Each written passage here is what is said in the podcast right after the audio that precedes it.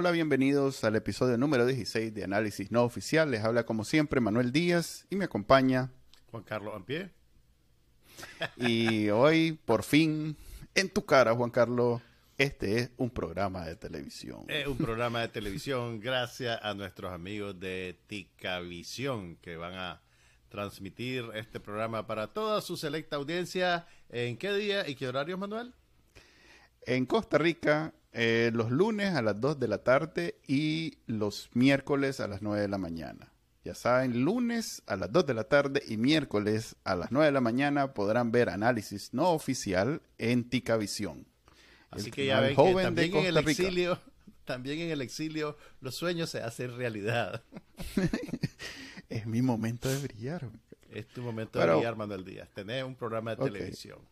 Y vos también, en realidad, pasaste de youtuber por muchos años a otra vez estar en televisión. O no, o no, no son todos, todos los que antes eran programas de televisión en Nicaragua, gracias a las a las buenas gestiones del comandante Daniel Ortega y la compañera Rosario se volvieron. Rosario, tenés que decirlo así rápido. Sí, sí, no, es que no lo la compañera Rosario. Exacto, se volvieron youtubers. Entonces ahora estamos otra vez en televisión. Un, gran abrazo a todos. Yo tengo buenos recuerdos de Costa Rica. Yo cada vez que habla, que los nicas hablan de Costa Rica, yo solo me pongo a pensar y tengo eh, buenas memorias y buenos recuerdos de, de, mi, de mis idas a Costa Rica. Y como está lleno de nicas, es como bien fácil tener una experiencia.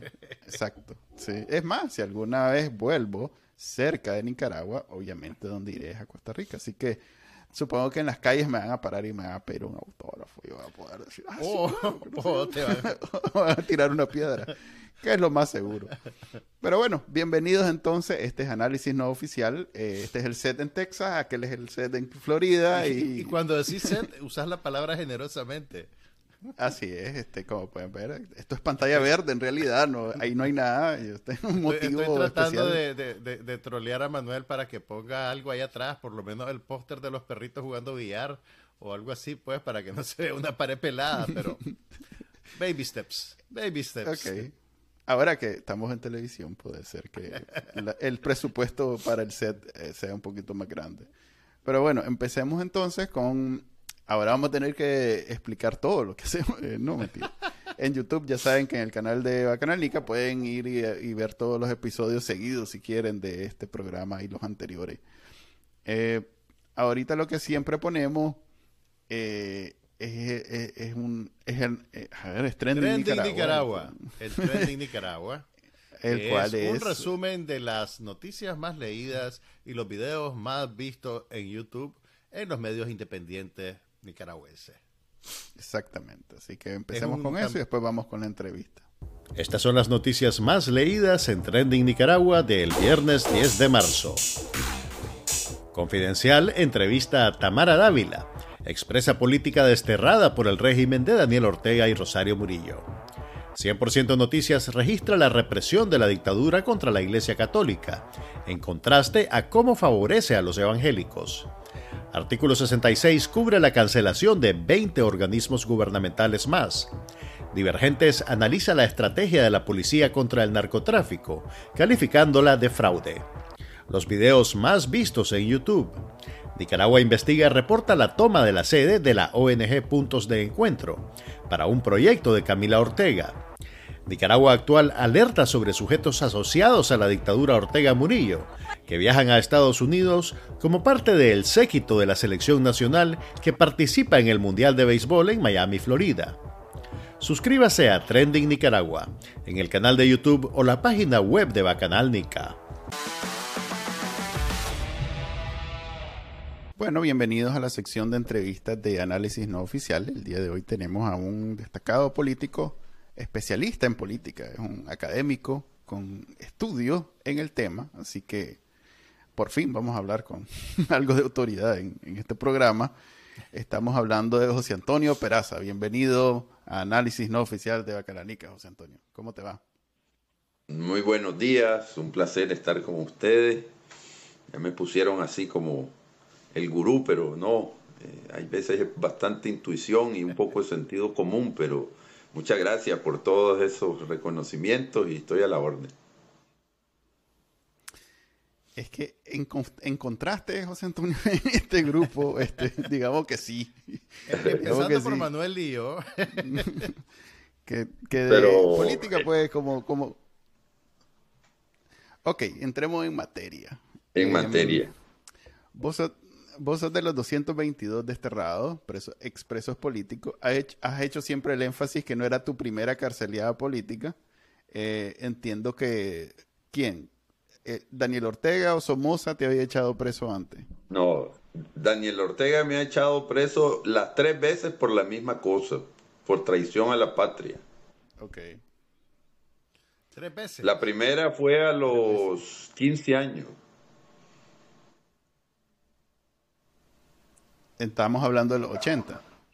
Sí, fue en 1981. Eso fue en el contexto cuando nació, perdón. ¿Puedo continuar?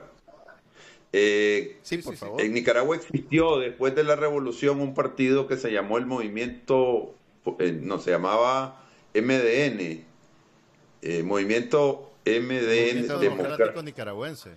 Nicaragüense, algo así, ya sé hasta eso se me está olvidando. Y entonces resulta que yo participé en la cruzada, unos amigos míos tuvieron una vinculación con ese partido, a mí me gustó, me acerqué, eh, me gustaba un poco la imagen de Alfonso Roelo, eh, participé en un par de cosas y vino la represión por una cosa que no tenía ningún sentido, ¿no? Yo creo que eso marcó para mí un alejamiento desde ese mismo momento con la revolución, ¿verdad? Si alguna afinidad pude haber tenido, ahí ya se rompió yo siempre fui crítico, crítico constructivo, ¿no? Pero ahí, a pesar de que era muy niño, joven, un adolescente, ya ahí se rompieron las cosas. Yo vi con claridad lo que se estaba construyendo en Nicaragua desde, ese muy, desde esa muy temprana edad.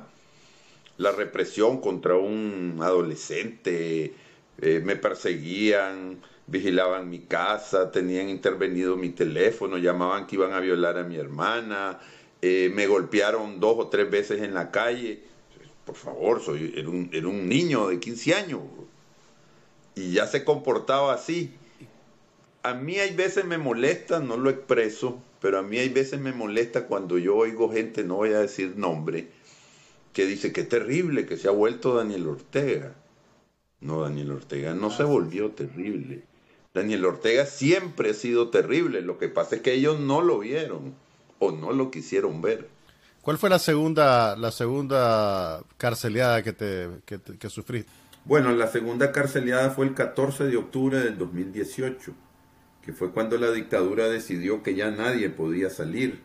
Entonces me capturaron ahí en el Camino de Oriente con la Tamara Dávila, eh, con Don Lolo Blandino, con la Suyen Barahona, con la Margarita Vigil, etcétera, etcétera. Esa fue la segunda, pero pues solo tuve casi dos días nada más.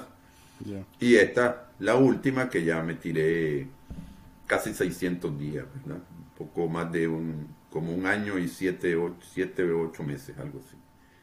Entonces, pues esa es la historia. para la eh, segunda, para la segunda carceliada, yo ya te había visto eh, leer las reformas electorales que, a ver, si, si no, si yo que no te conocía, yo, mi introducción fue precisamente ver ese papel que jugaste como experto en temas electorales, eh, junto a Bonifacio Miranda, que le mando un saludo. Espero no esté en Nicaragua, pero bueno. Eh, eh, ustedes se volvieron como la referencia de la oposición en el tema electoral. Recuerdo aquella propuesta que hicieron, era un grupo, ¿verdad? Era un grupo de, de expertos y, básicamente fue por, esa, por ese aporte que podemos decir técnico de, parte de ustedes y, tal vez algunas entrevistas en, cuando el Canal 10 se atrevía, cuando, bueno, y los programas que había en Nicaragua se, se también hacían entrevistas en donde ustedes opinaban, ah, bueno, volviendo específicamente a vos, vos opinaba y yo asumo que fue por eso que te carceliaron la tercera vez. De hecho, yo, yo recuerdo que cuando, cuando vos te apresan la tercera vez, José Antonio, acababas de dar varias entrevistas a algunos medios. Creo que habías aparecido en Confidencial no recuerdo muy bien si en Canal 10 también. Cuando a vos te apresan, ¿hacen referencia directa a, tu, a tu, digamos, em, a, tus apariciones en estos medios? Mira, yo lo veo así. Em, a mí me detienen porque yo le doy una, una, entrevista a Carlos Fernando que sale el domingo 25 de, de julio y yo voy al canal 10 el 26 de julio a las 7 de la mañana. Cuando yo termino de hablar eh, en el canal 10, yo le digo a Jocelyn, Jocelyn, yo siento que hoy me van a llegar a traer con lo que acabo de decir. Entonces yo le había dicho a ella, cuando, cuando me invitó al programa, porque creo que lo hizo el domingo o el sábado, le dije yo, la única condición que le pongo es que me tenga una cámara ahí por si me llegan a traer, ¿verdad? Porque por lo menos si me van a echar preso, que quede registrado el momento en que, lo, en que, en que me, toman preso para que eso sirva por lo menos de algo. Eh, yo ya había grabado un video donde me capturaban y se lo había dado a una amiga que estaba en Europa y le dije en cuanto, y como ella estaba muy al tanto de las noticias, por, porque ella recibe, recibía un, digamos, un kit de noticias todos los días, entonces yo le dije, el día que me, me, capturen, vos inmediatamente te conectás con tal persona y le entregas ese video. Entonces así sucedió. Eh, pero yo lo que sentí que fue porque yo dije eh, en el canal 10 que Ortega y Rosario Murillo este, eran responsables de lo que estaba sucediendo en Nicaragua y que Ortega era responsable de dos guerras civiles y que por el camino que iba podríamos estar poniendo las bases para la tercera. Eh, eh, la, tercera donde él participa, ¿no? Y eso, y que eran unos ancianos, pues, que lo único que estaban preocupados era por el tema del poder. Cuando yo dije eso, que lo dije bien consciente, eh, yo sentí en mi interior que había pasado una raya y que por lo tanto eso iba a ir. Ya en ese momento las condiciones estaban dadas. Y con Carlos Fernando había sido bastante fuerte, yo también con Ortega, un poco más académico, pero bastante fuerte en el sentido de que pues estaba dando muerte a, la, posibilidad de un proceso electoral para resolver el problema del país y que por lo tanto la crisis iba a profundizar, no se iba a solucionar. Yo diría que por ahí yo vi el asunto yo de mi captura. Si estabas consciente de esos riesgos, ¿por qué compartiste esas opiniones? Las compartí porque creí que era mi deber. Yo creo que la política se hace porque uno asume posiciones, ¿no? Y yo sabía que eso me podía llevar a la cárcel y eso lo sabe casi todos los que me conocen cercanos, porque yo por lo menos recibí 15, eh, 20 alertas la semana antes de mi captura diciéndome que me cuidara y que tuviera, que tuviera más prudencia en las cosas que estaba diciendo. Yo estaba totalmente consciente. Incluso yo tengo una prima donde había estado un tiempo y yo dije, yo le dije, me voy porque yo no quiero que si me van a capturar y vos te veas involucrada en cosas que no tenés que estar involucrada, ¿verdad? Entonces yo decidí quedarme en mi casa. Incluso el muchacho que cuida la entrada a mi casa, porque ahí había varios apartamentos, yo le dije, miren, le digo, si viene la policía, no eh, ábrales el portón, porque si no van a destruir el portón. Entonces, por favor, yo no quiero causar aquí mayor problema ya. Entonces, yo ya estaba listo y yo conscientemente sabía que podía ser capturado en cualquier momento. Eh, no es que deseaba ser capturado, simplemente estaba, eh, estaba bien mentalizado de que el, riesgo estaba, estaba bien cercano a mí. Ahora bien, eh, la, la pregunta natural es, ¿por qué no exiliarse entonces? Y doblemente porque vos ya sos, vos ya habías sido exiliado anteriormente eh, en Nicaragua. O sea que ya sabías lo, lo, que se, lo que hacemos. Pues lo que hicimos nosotros, pues ya lo habías vivido. Pues ya sabías cómo, que, esa es la, la, salida y que ahora pues obligadamente la estás viviendo. ¿Por qué no te exiliaste en ese momento? Porque yo había jurado que nunca me iba a volver a exiliar.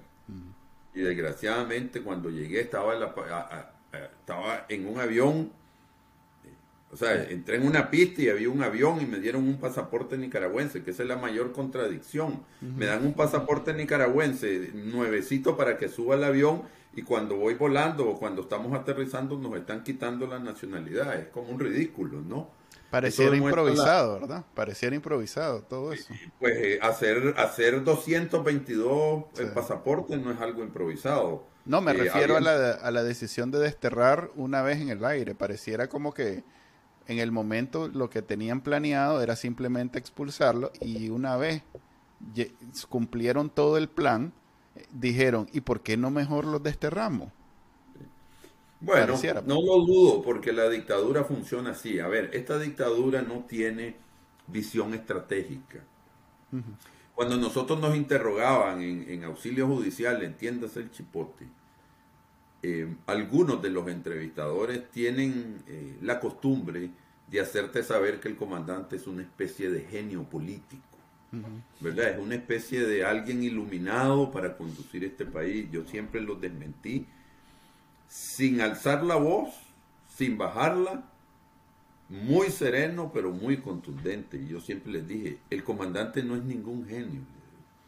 Si vos tenés el garrote para golpear a los demás que no tienen garrote, los demás van a terminar aceptando tus posiciones. Eso es lo que hace el comandante.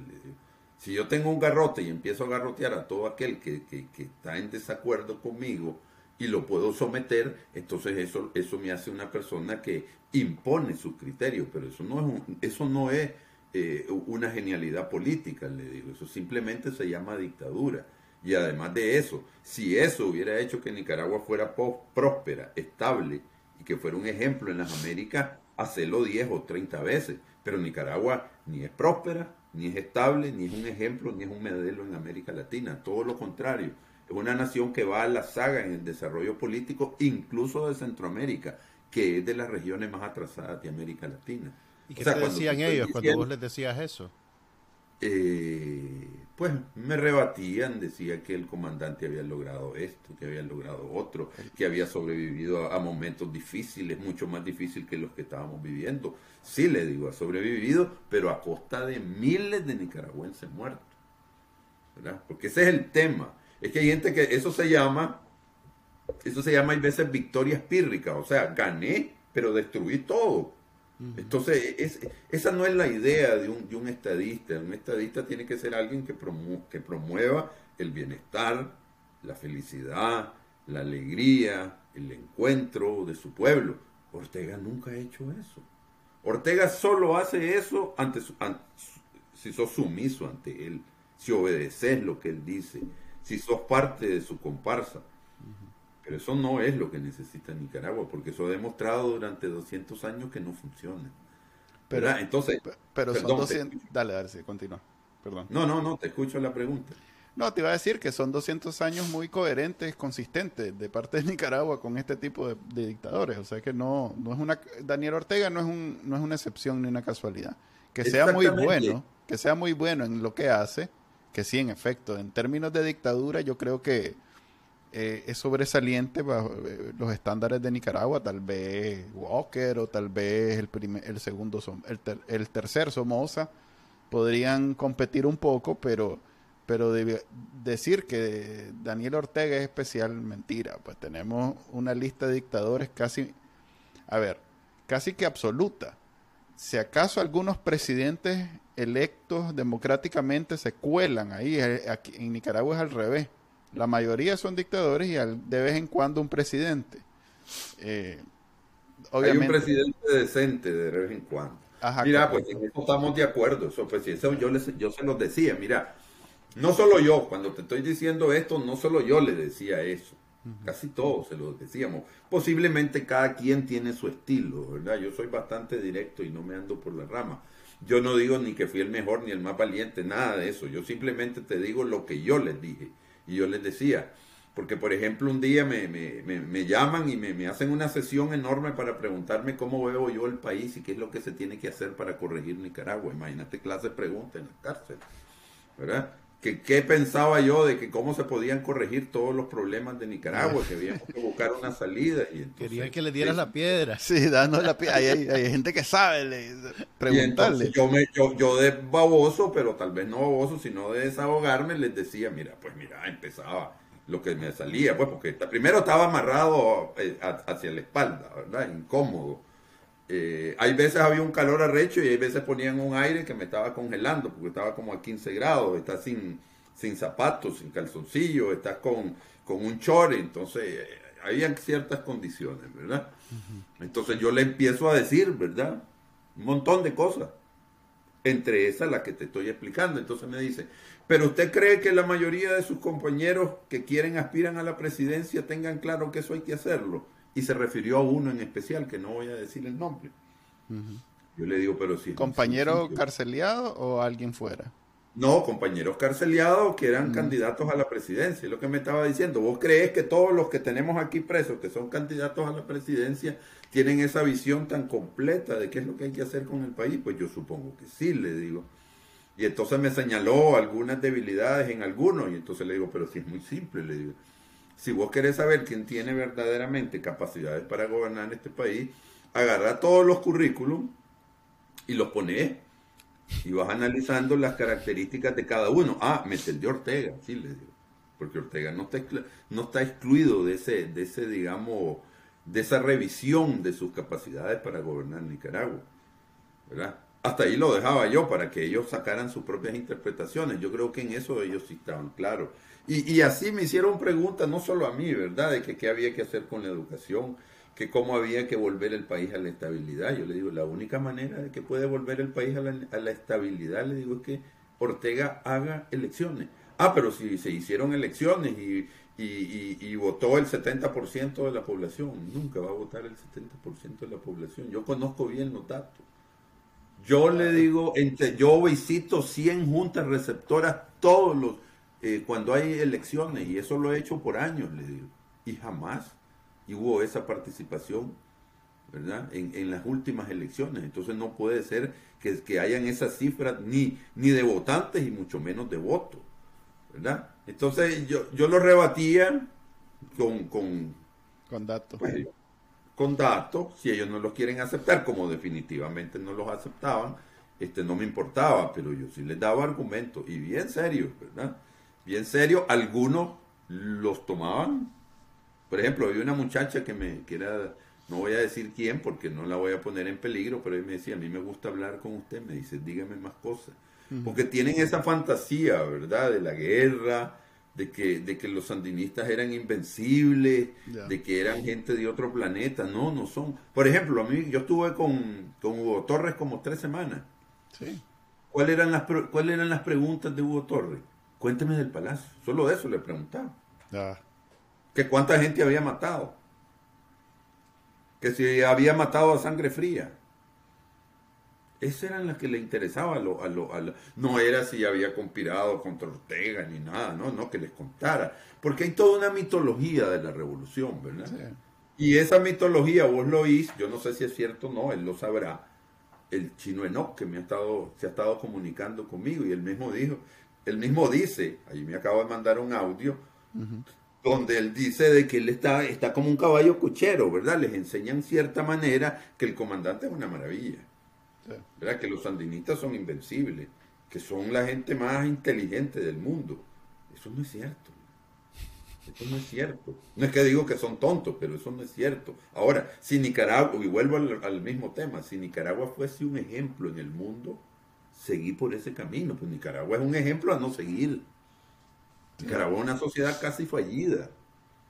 Y eso hay que empezarlo a decir porque eh, la mayoría de los políticos, y yo cada día me hago más político, ya no soy analista, pues ya no me miré como analista, ya no quiero que me vean como analista. Así, así, te, así te escuché en una entrevista que vos ya estás abiertamente abrazando el perfil de político activo. Pues. Así es, yo ya no quiero seguir teniendo ese balance que tiene que tener un analista. No, yo no quiero balance, yo estoy claro por dónde son las cosas. ¿Verdad? Y cuando ya está claro, pues tenés que tener una posición, puede ser equivocada, puede ser tal vez intensa, pero eso es, pues ya, yo, ya me cuesta estar jugando ese papel de, de, analista donde tenés que... De imparcial, ajá, correcto. De, imparcial, de objetivo, no, no, no, ya no quiero ser, esto es una vulgar dictadura, hay que salir de ella. ¿Y por dónde son las cosas, José Antonio? Entonces, ¿cómo salimos de esta dictadura? Y, y tal vez más importante aún, ¿cómo evitamos volver a caer en otra? Porque ya ustedes han establecido que en Nicaragua es más la, las dictaduras son más la regla que la excepción. Así es, eso estamos claros, yo creo que eso hay que aceptarlo. Este, y no seguir, porque si te metes con los liberales, ellos hicieron maravilla, ¿verdad? Y entonces, como hicieron maravilla, con José Santos Zelaya vino la modernidad. Todos dicen algo que es cierto, pero ocultan un montón de cosas. Los liberales han establecido dos, tres de las dictaduras más importantes del país. Los sandinistas solo han tenido un gobernante, no hay otro. Entonces me decían él, me decían ahí, mira, me dice, pero qué barbaridad, me dice, ¿cómo, ¿cómo se les ocurre que ustedes, que son un montón de gatos, me dice, van a gobernar este país y todos salen hablando y todos se contradicen? ¿Y qué tiene de malo en eso? ¿Quién te, ¿Quién te ha dicho que porque uno gobierna, eso es mejor? Eso es para gente que no tiene criterios, le digo, eso es para gente que no tiene visión eh, holística y completa del país. Y, y vuelvo a lo mismo, les decía yo, si Nicaragua fuera un ejemplo de sociedad, porque se comporta así, excelente. Pero Nicaragua no es el ejemplo de Centroamérica. Nicaragua es el ejemplo a no seguir. Una pregunta, una pregunta sobre los, los, interrogatorios. Se me acaba de... ¿Vos alguna vez notaste, o mejor dicho, era para ustedes o para vos específicamente fácil identificar cuándo venía una pregunta del Carmen, o si alguna vez venía una pregunta del Carmen, y cuándo era como bateo libre de parte del entrevistador, pues del, del perdón, del eh, interrogador? ¿Cuándo era algo que simplemente él tenía curiosidad o ella tenía curiosidad y cuándo era un designio que el patrón quiere saber tal cosa? Secundando un poquito lo que te pregunta Manuel José Antonio, suena como que estos interrogadores tenían la orden de mantenerte en una oficina, eh, sometido al calor o al frío por X número de horas y tenían que preguntarte lo que fuera para que eso se cumpliera. Eh, ¿Sentiste que ese era el, objetivo de esos interrogatorios? No, yo lo que creo es que los interrogatorios eh, tenían esta dinámica. En primer lugar, ellos preguntaban cosas que no venían del Carmen, ¿verdad? Porque la mayoría de esos entrevistadores son entrevistadores no político originalmente. Eran gente que está acostumbrada a entrevistar eh, criminales o gente que ha hecho eh, lavado de dinero, narcotráfico. Entonces ellos, ellos no tienen una formación política muy amplia, ¿no? Y por lo tanto tenían dificultades de hablar con nosotros, pues porque lógicamente nosotros tenemos un bagaje y una historia que no, no, ellos no se pueden comparar con nosotros, no porque seamos superiores, sino simplemente porque tenemos una expertise que hemos desarrollado durante años, ¿no? Sí. Entonces, ese es el primer problema, que ellos tenían serios problemas. Sin embargo, habían algunos, la minoría, que eran muy inteligentes. No tanto porque supieran cosas, pero si eran gente que vos oías su razonamiento y la forma de preguntar, eran personas inteligentes y habían otros que sí tenían conocimiento. Te voy a decir algo que posiblemente nadie sabe. Hay tres personas, y te voy a dar los nombres. Alejandro Quintanilla Hernández, Medardo Mairena y yo, que cuando terminaron los interrogatorios nos sacaron durante un mes completo, tres semanas, por ahí 25 días, solo a los tres. Y parece, por lo que yo, el, acuerdo, porque yo tenía a la Dora María enfrente, y yo analizaba las preguntas con la Dora cuando se podía, y con otros cuando se podía, por qué era esa insistencia en los tres posiblemente ya la habían hecho con otro y no nos habíamos dado cuenta. La insistencia es que andaban buscando gente que se volviera como chivatos, este, eh, digamos, eh, que, le pasáramos información. A mí nunca se atrevieron a decirme que qué necesitaba. Pero hay a un miembro de esos tres, que no voy a decir el nombre, que sí le ofrecieron pues que podía regresar, que se podía integrar, que podía hacer esto, que podía hacer lo otro. Y siempre hubo como que te tiraban pequeñas, este, ¿cómo se llama? Carnadas para ver si vos te montabas en ellas. Definitivamente nunca lo lograron. Si hay un fracaso de, la cárcel del, Chipote, es que ahí nadie, a nadie lograron convencer y a nadie lograron transformar hasta donde yo sé. Sí, sí, no, no, nadie. Si eso era nosotros que estábamos afuera y que estábamos pendientes, eh, incluso hubo un movimiento de familiares en algún momento que eh, abrió la puerta a una negociación, o por lo menos a un diálogo, no una negociación, pero sí a hablar. Y, y, el, y siempre que se consultaba a los que estaban adentro, la respuesta era no, aquí estamos firmes y no, no, no, no, no. Entonces, a mí me preguntó uno, uno de mis familiares, mira, me dicen esto, no, no me vuelvas a firmar nada donde yo, ni siquiera esto que yo quiero pedir perdón o que yo estoy pidiendo algún, algún tratamiento especial. Ni siquiera esto. Me dice que lo, y firmé uno, me dice por, por vos, para que tenga mejores condiciones. No quiero mejores condiciones, no quiero nada. Y yo estoy seguro que la mayoría de mis compañeros fueron así. Sí, sí, sí. Ok, eh, pasemos entonces a lo que ha estado pasando en la semana anterior. A ver, después de que la Comisión Especial de Derechos Humanos de la ONU comparó a Daniel Ortega y a los sandinistas con Hitler y nazis, o mejor dicho, con nazis y Hitler, eh, hoy amanecimos con una entrevista que hizo Infobae al Papa Francisco, en donde también el Papa Francisco hace la comparación de Daniel Ortega y su dictadura con dictaduras nazis. Esto de alguna manera le cambia el panorama internacional a, Daniel Ortega porque él siempre había eh, hecho referencia que el Papa y el Vaticano eran aliados de él porque no le decían dictador. Pues. Es más, en más de una ocasión el Chile Grisby o el otro empleado Daniel Ortega que tiene programa en televisión había eh, citado al Papa en sus homilías o en sus entrevistas como algo bueno para ellos. O sea que acaban de perder a un aliado, por lo menos así lo veían ellos. Bueno, yo no sé hasta qué punto eso era verdad, en el sentido de, de, si hablaba bien de Daniel Ortega, lo que decía el Papa sobre él, pero ellos así lo veían. Eh, hay, mucha, hay muchos católicos en, en Internet que, que están, pues, haciendo, están retuiteando y compartiendo lo que dijo el Papa los medios de comunicación lo han retomado. Eh, creo que hay unos cuantos que hablan, hacen esa crítica de que tarde, pero, pero llegó, pues. Eh, vos, vos lograste ver la entrevista y, viste esa parte. Ya, ya, la vi, ya la vi por lo menos lo que dijo de Nicaragua, porque la entrevista es muy larga y estoy muy ocupado, pero sí me tomé la molestia, que no es molestia, ¿verdad?, de ir a ver lo que dijo sobre sobre, sobre Daniel Ortega, porque en realidad no habla de Nicaragua, habla en general de Daniel Ortega y su régimen. A ver, ¿cuáles fueron los más grandes errores de la revolución en, los 80? A ver, no, no porque era malo, sino simplemente que fueron un desacierto político. Pelearte con Estados Unidos nunca te va a ir bien. Pelearte con la Iglesia Católica en un país como este nunca te va a ir bien. Y pelearte con el que le dan trabajo a gran parte de la, de, la, de la, población nicaragüense, como son los empresarios, tampoco te va a ir bien. Eso no quiere decir que esos tres tengan razón en todo, pero definitivamente la forma de abordar las relaciones con esos tres grupos, e incluso con el ejército, tampoco es, es una cosa buena, ¿no? Entonces, a ver, ¿qué es lo que estamos viendo?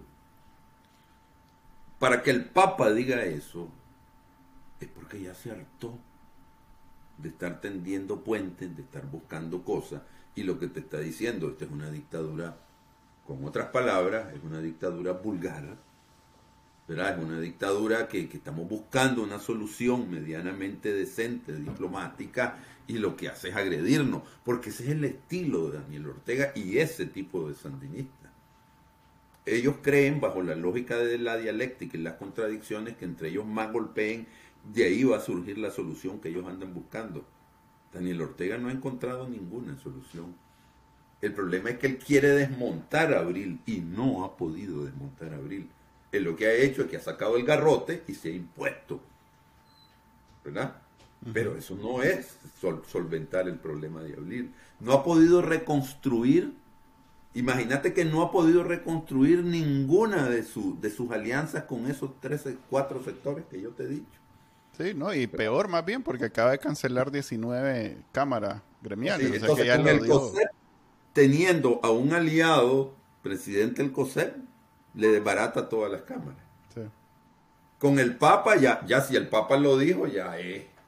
O sea, ¿qué más? ¿A quién más vas a apelar? Ya el Papa te está diciendo, pues, de alguna manera, que sos un irresponsable, que no está cumpliendo lo que estás acordando, que no podés expulsarle a su embajador así, que no podés... Eh, eh, eh, prohibir las procesiones de Semana Santa, porque eso es gravísimo en un país como Nicaragua. Lo que pasa es que no quieren ver lo que están haciendo, porque están cegados de poder y, y, como tienen el garrote, creen que ese garrote les va a servir siempre.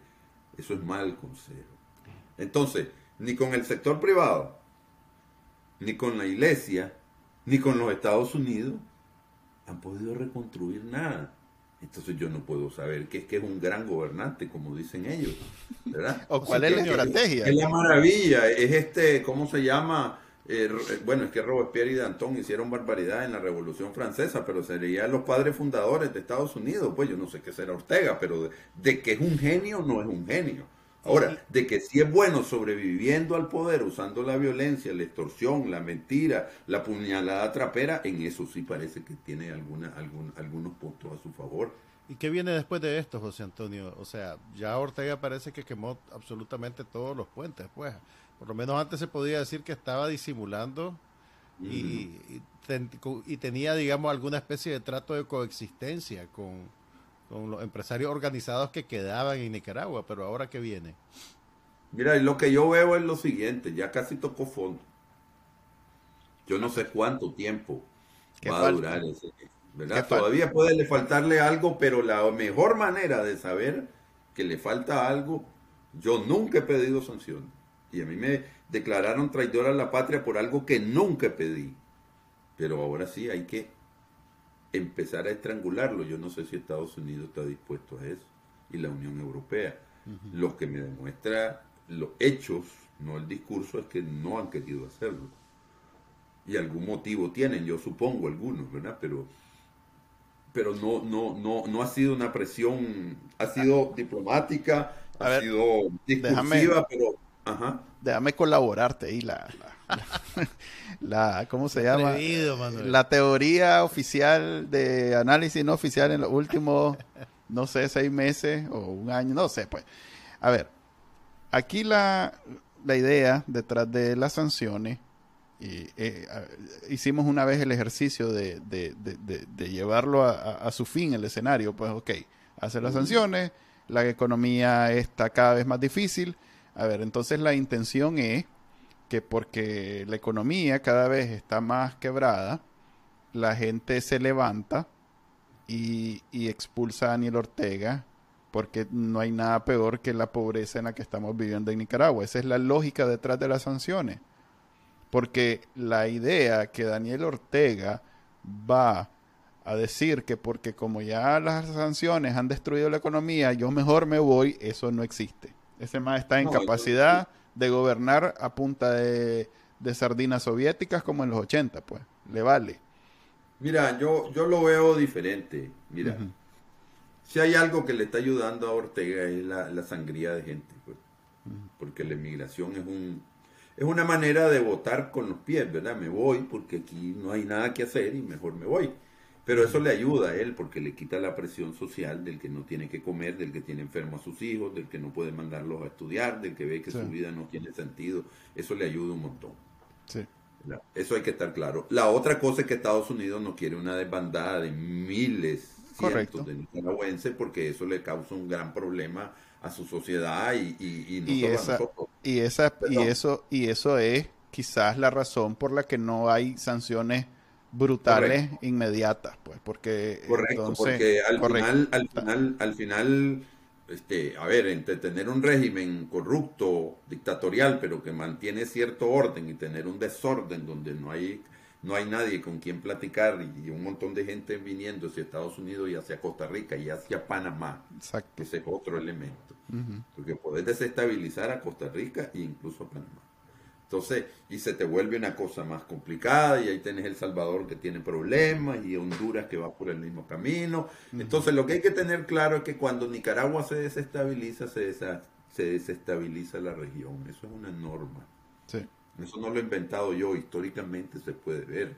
En Guatemala mataban un montón de gente y no pasaba nada. O sea, no es que no pasa, pero pero no trasciende a los otros países como trascienden las cosas de Nicaragua. ¿Por qué? No lo sé, no hay que, hay que profundizar en esas cosas, pero esta es una sociedad que causa, y somos así, tenemos una, una, una, una capacidad de atraer la atención en cosas malas que, que yo no sé de dónde sale, pero la tenemos.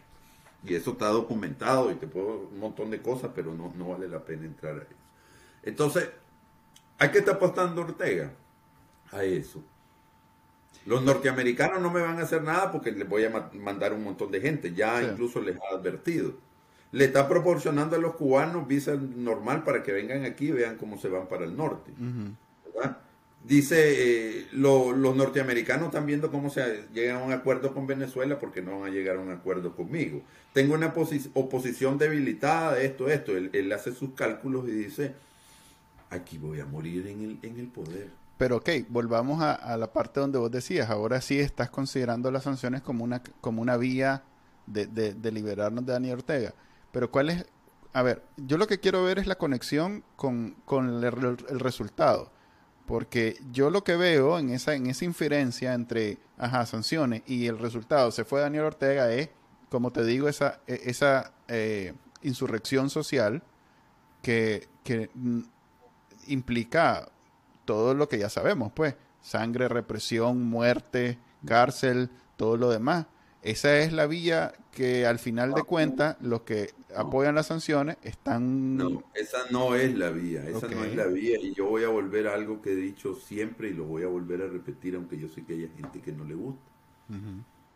La vía es una elección libre o medianamente libre con Daniel Ortega. Esa es la vía, esa es la vía. Ahora, que Daniel no te la va a dar, Ortega no te la va a dar, no te la va a dar, hay que arrancársela. No es que ni arrancada. Bueno, entonces, entonces solo hay dos soluciones si vos lo pones así. Y es lo que yo discuto con mis amigos. A ver, si no se la podemos arrancar, entonces solo hay, en Nicaragua siempre han habido tres soluciones. Tres soluciones y tal vez una cuarta cuando la cosa no tiene salida.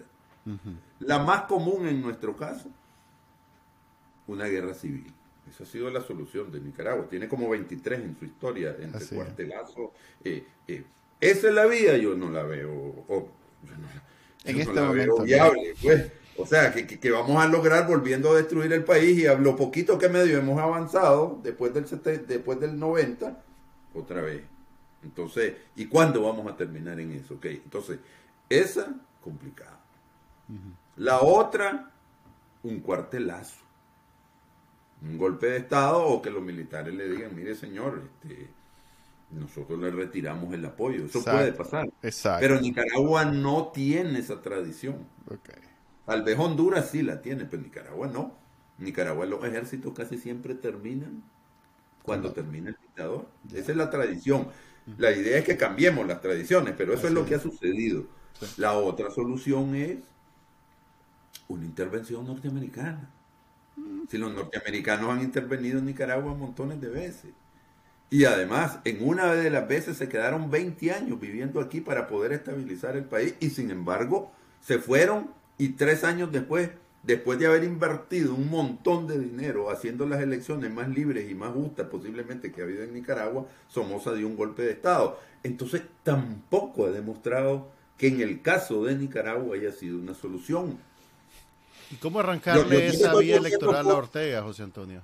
Ahora, la única manera de eso, las sanciones, la presión diplomática, cortarle todos los préstamos para que no siga haciendo carreteras y todas las cosas que está haciendo para que se siente y vaya a un proceso electoral donde él va a tener todas las ventajas. Y sin embargo, si somos mayoría, como estoy seguro que somos mayoría, va a perder. Porque yo hablaba con una eh, señora boliviana que le expulsaron de Bolivia y entonces es que ellos tienen, y, la lógica no es que ellos tienen esto, es que ellos tienen lo otro. En Nicaragua tenían todo, tenían 140 mil hombres sobre la arma y sin embargo fueron una elección y la perdieron. Lo que yo digo es lo siguiente, nuestra clase política tiene que buscar salidas diferentes a esas tres que te he dicho yo, porque esas tres no nos han dado ninguna estabilidad. Que está difícil, está difícil. Pero si nosotros hemos creado esos monstruos. Si nosotros lo hemos creado, solo nosotros lo podemos deshacer. O la otra solución, que es la que está apostando Ortega, es que él muere en el poder. Y para eso, él dice que su mamá vivió 96 años, otros dicen que 92. Entonces nos faltarían 19, 18. Pues. Entonces, e, esas son las soluciones. Y hablando con un famoso funcionario internacional, no voy a decir su nombre, americano, me decía, la solución biológica no es una propuesta. Sí, no. Es simplemente decir, como no tengo capacidad y lo dejo que se muere y me voy a reactivar cuando se muera. Y yo he conocido varios candidatos a la presidencia que piensan así. No te voy a decir quiénes. Entonces, si tenés esa visión de la política y lo que tenés que hacer, mejor quédate tranquilo en tu casa y no te metas en nada. Pero yo sí estoy convencido de que se tiene que ir y que se tiene que dar la lucha. Y yo lo he dicho y lo cumplo, espero cumplirlo. En el momento en que se abra Nicaragua, yo voy a la lucha política dentro de Nicaragua, con todos los riesgos que eso implica. Y mientras eso sucede, ¿qué se puede hacer desde el exilio, José Antonio? ¿Cuáles son tus planes unirse, a corto plazo? Unirse, ganar confianza entre nosotros, ponernos de acuerdo en las cosas fundamentales, sacar el tema ideológico, eso es un gravísimo error, seguir hablando de temas ideológicos. No es que no existan problemas ideológicos, no es que no existan visiones diferentes y contradictorias, las va a haber porque las sociedades son contradictorias, porque hay intereses, hay deseos, hay personas diferentes y eso no lo vamos a evitar. Pero ahorita la mayor, el mayor problema es salir de Ortega. Esa es nuestra piedra, esa piedra hay que quitarla del camino, porque nada de lo demás es posible si vos no quitas eso. Y la otra cosa es que si no podemos quitarlo, cosa que yo no creo, entonces hay que dejarlo que se muera. Y, y, y, evitémosle más sufrimiento al pueblo de Nicaragua. Y ahí estoy siendo realista, ¿no? Si eso es así, me hay dejarlo, pero no lo vamos a dejar. Porque la historia de Nicaragua también muestra que no es así. Y yo he hablado con un montón de gente que no te voy a decir los nombres porque están en Nicaragua y yo no quiero causarles problemas. Gente muy, muy, muy sabia, muy, muy inteligente y muy, muy leída. Que tienen esa misma visión de que Ortega se va hasta que se muera en el poder. Y yo le digo, yo no he visto a ningún dictador en Nicaragua que ha querido permanecer que llegue hasta el final. A menos que le dé una enfermedad, a menos que le dé una enfermedad y se muera, como le pasó a Luis Somoza, que le dio un paro al corazón. Entonces ya, ya tuvo que, tuvo que pasárselo a otro y después le agarró su hermano. Pues, pero es un accidente histórico. Pero alguien que con voluntad haya dicho, yo soy un dictador y yo me voy a quedar y yo se lo voy a trasladar a mi familia, no, no, no lo han logrado. Pero es que, a ver, José Antonio, no se trata de lo que, de lo que queremos. Todo el mundo quiere que se vaya Daniel Ortega. Hasta los mismos sandinistas están eh, hasta aquí del comandante. Deben haber unos que todavía estén mamando la teta que tal vez sí piensan que ojalá dure mucho pero la gran mayoría de Nicaragua quiere que se vaya. O sea que no es un tema de querer, es un tema de cómo. Y aquí acabamos de hablar de esas tres, eh, de, esas tres vías.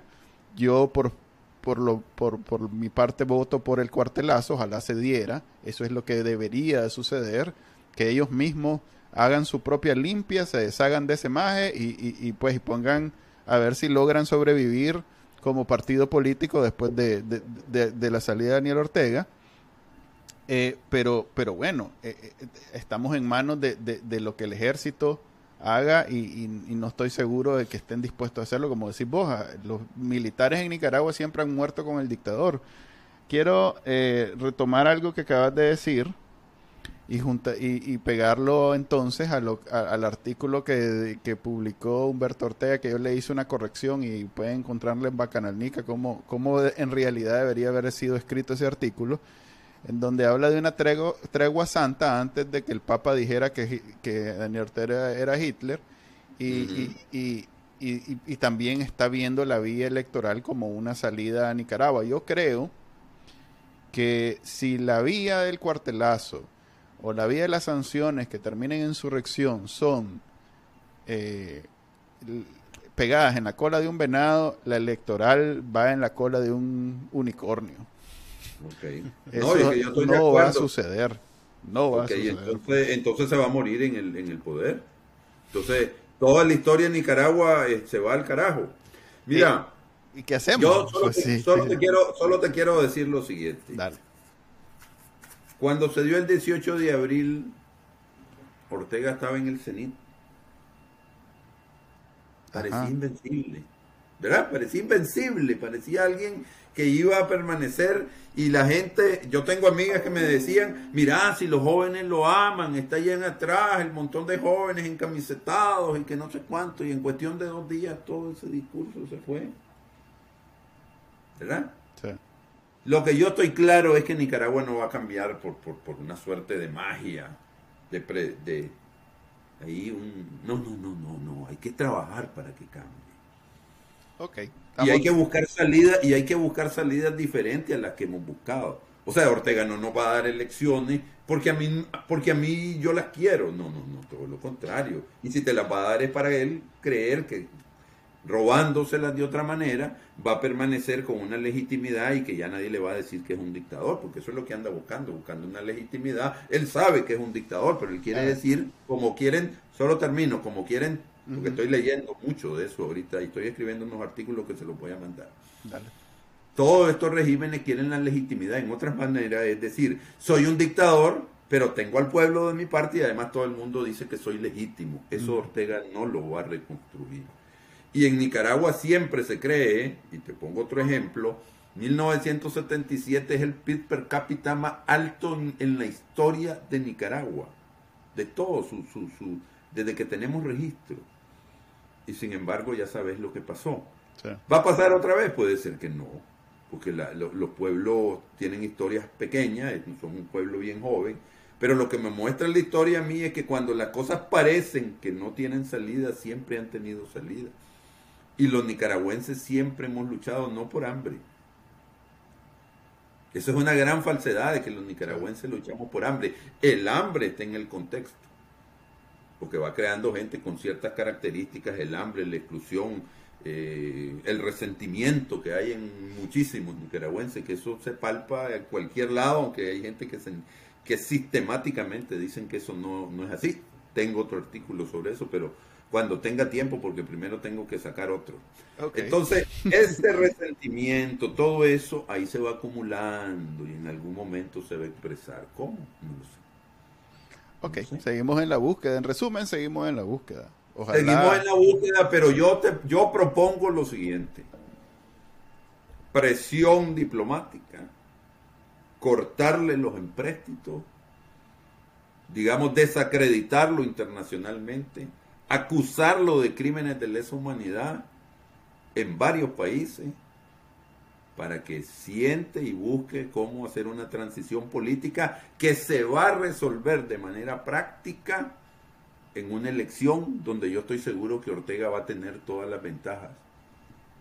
Pero nosotros tenemos que ver qué hacemos. Porque no nos podemos sentar y cruzar los brazos y decir, bueno, vamos a esperar que se muera. Porque seríamos unos políticos inconsecuentes. Ok. Te agradezco, José Antonio, por haber eh, aceptado esta entrevista. Yo lamentablemente pienso que Daniel Ortega se dio cuenta que la legitimidad la perdió y que ya no es recuperable y por eso se robó las, todas las alcaldías que había y echó preso a todos los candidatos y dijo, cerró el capítulo de las elecciones eh, por la vía electoral en Nicaragua y está claro que él solo se va o muere o porque se muere por razones naturales o porque lo sacan. Entonces te voy a decir yo, yo estoy totalmente de acuerdo con vos. Él suspende todo eso porque sabe que si va un proceso electoral, no tiene, no tiene manera de ganarlo. Así es. Entonces dice, prefiero, la legitimidad no me importa, pero sí la anda buscando cómo recuperarla, porque es una tradición en este tipo de régimen tratar de buscarla. Y he estado leyendo mucho de lo, más nuevo sobre eso. Sin embargo, este país tiene unas historias bien particulares. Ojalá. Y entonces yo creo, y eso es una creencia, pues es casi religioso, porque no, hay veces no es muy racional, que en algún momento en ese esquema de Ortega algo va a fallar. Y algo va a surgir dentro y fuera de ahí que nos va a permitir encontrar una manera de cómo resolver este problema. O aplicamos las otras tres que ya dijimos, una invasión norteamericana, o un golpe de Estado o una guerra civil. Pues, Ninguna de esas depende de nosotros. Pero ojalá, en ese bonito sentimiento, vamos a terminar la entrevista del día de hoy. Ojalá te tengamos también en otra en otra ocasión, José Antonio. A la orden, yo yo no no veo, no sabía que vos tenías una sección de entrevistas, voy a ir a buscarla. Ok, gracias hombre, nos vemos. Gracias. Bueno, y para el IPEGUE de esta semana, de este programa, de este episodio de televisión, programa de televisión, eh, vamos a hablar, vamos a hablar sobre lo que acaba de hacer el Papa puso el, huevo la gallina. lo que acaba de hacer el Papa con Daniel Ortega en el mundo, lo acaba de comparar con Hitler, lo cual yo acabo de hace poco tuitear que hice una lista de todos los que han comparado a Daniel Ortega con Hitler, en, que ya cada vez va más grande. Está Nicaragua, porque Nicaragua desde, desde el 2018 y mucha gente desde los 80 está diciendo eso. Eh, en eh, el, grupo de expertos de los en derechos humanos de las Naciones Unidas acaba de decir eso hace pocos días, semanas, y ahora el Papa Francisco acaba de decir lo mismo. Ahora, el Papa dijo esto en el contexto de una entrevista que le hizo el medio Infobae, que es uno de los más eh, grandes y populares en el ciberespacio para gente de Latinoamérica.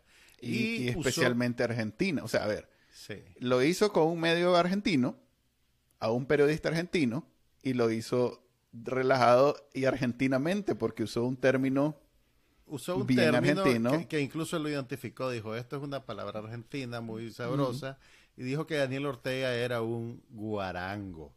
Entonces nosotros, como somos bien acuciosos eh, periodísticamente, en busca de la verdad. Fuimos a Google a preguntarle a Google, ¿y exactamente qué quiere decir guarango? Y esto es lo que nos dijo con una referencia al diccionario de Oxford, que también recoge coloquialismos de, otras lenguas. Dice, eh, bueno, guarango es una palabra coloquial, o sea, una palabra de uso popular en el cono sur. Y dice que una, eh, guarango es una persona que es maleducada, descarada, grosera o vulgar. Entonces, imagínate para que el Papa te diga que sos maleducado, grosero y vulgar pues yo creo que no todo, no sé si todos los papas han tenido un momento así, pues, pero no creo. Se lo guardó mucho tiempo el Santo Padre, pero al final, digamos que dijo lo que pensaba, lo que saca, le salió de, su corazoncito, le, salió, de adentro porque hasta lo dijo en argentino. Así es, o sea que Daniel Ortega todo este tiempo ha estado pensando que el Papa era un aliado y en realidad lo veía con ojos de guácala, uy, fuchi. Eh, y ahora pues ya sabemos eh, algo que también otros religiosos aseguraban que el Papa no era un aliado de Ortega.